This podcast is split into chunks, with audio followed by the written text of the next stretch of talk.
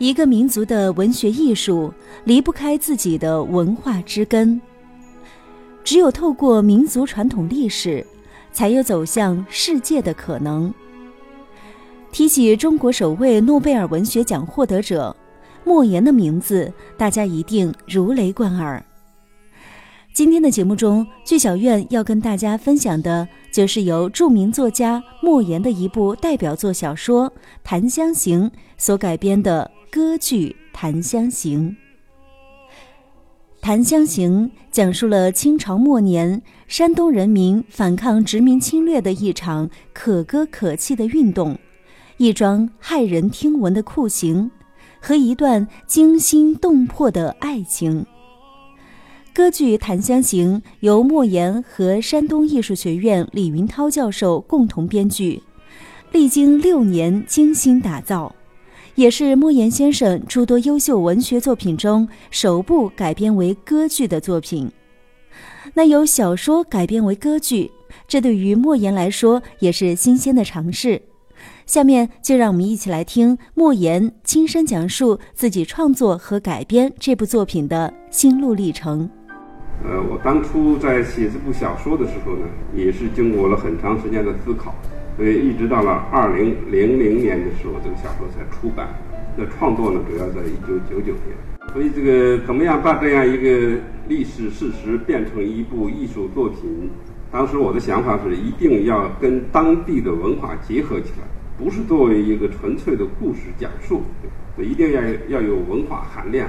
要有艺术含量，这个要形成中国小说的特色，如此才能够使中国文学。在世界文学的版图上占领自己的一席之地，所以这个《檀香刑》本身就具备了一个具有强烈的戏剧性的一个文本。有的评论家说，这是一部戏剧化的小说，或者说是一部小说化的戏，因为大量的文字都是押韵的。所以像他这个里边写这个主要的人物孙炳就是这样一个人，这一点我想在这个歌剧《檀香刑》里面得到了非常好的呈现。那么这个创作过程，我想我们这个跟云涛一起，这个就这个剧本也进行了反复的打磨，这个磨合当中，一遍一遍的修改当中，它变得越来越精粹。从每一句唱词，甚至每一个字眼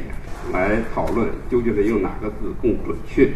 所以现在的剧本应该说是脉络是比较清楚的，矛盾也是非常强烈的。呃，我认为是比较好的把小说《檀香刑》里面的精华部分给。提炼出来。歌剧《檀香刑》共分为四幕，以清末德国殖民侵略山东半岛，引发人民抗击外敌暴行的事件为背景，叙述了带头领导这起反殖民斗争的民间艺人孙炳将被施以檀香刑过程中的情仇家恨。十二月四号和五号，这部歌剧作品将会在国家大剧院与观众再次见面。今天的节目中，就为大家提前带来歌剧《檀香刑》的一段优美感人的咏叹调，由韩鹏和宋元明演唱的《月光如水》。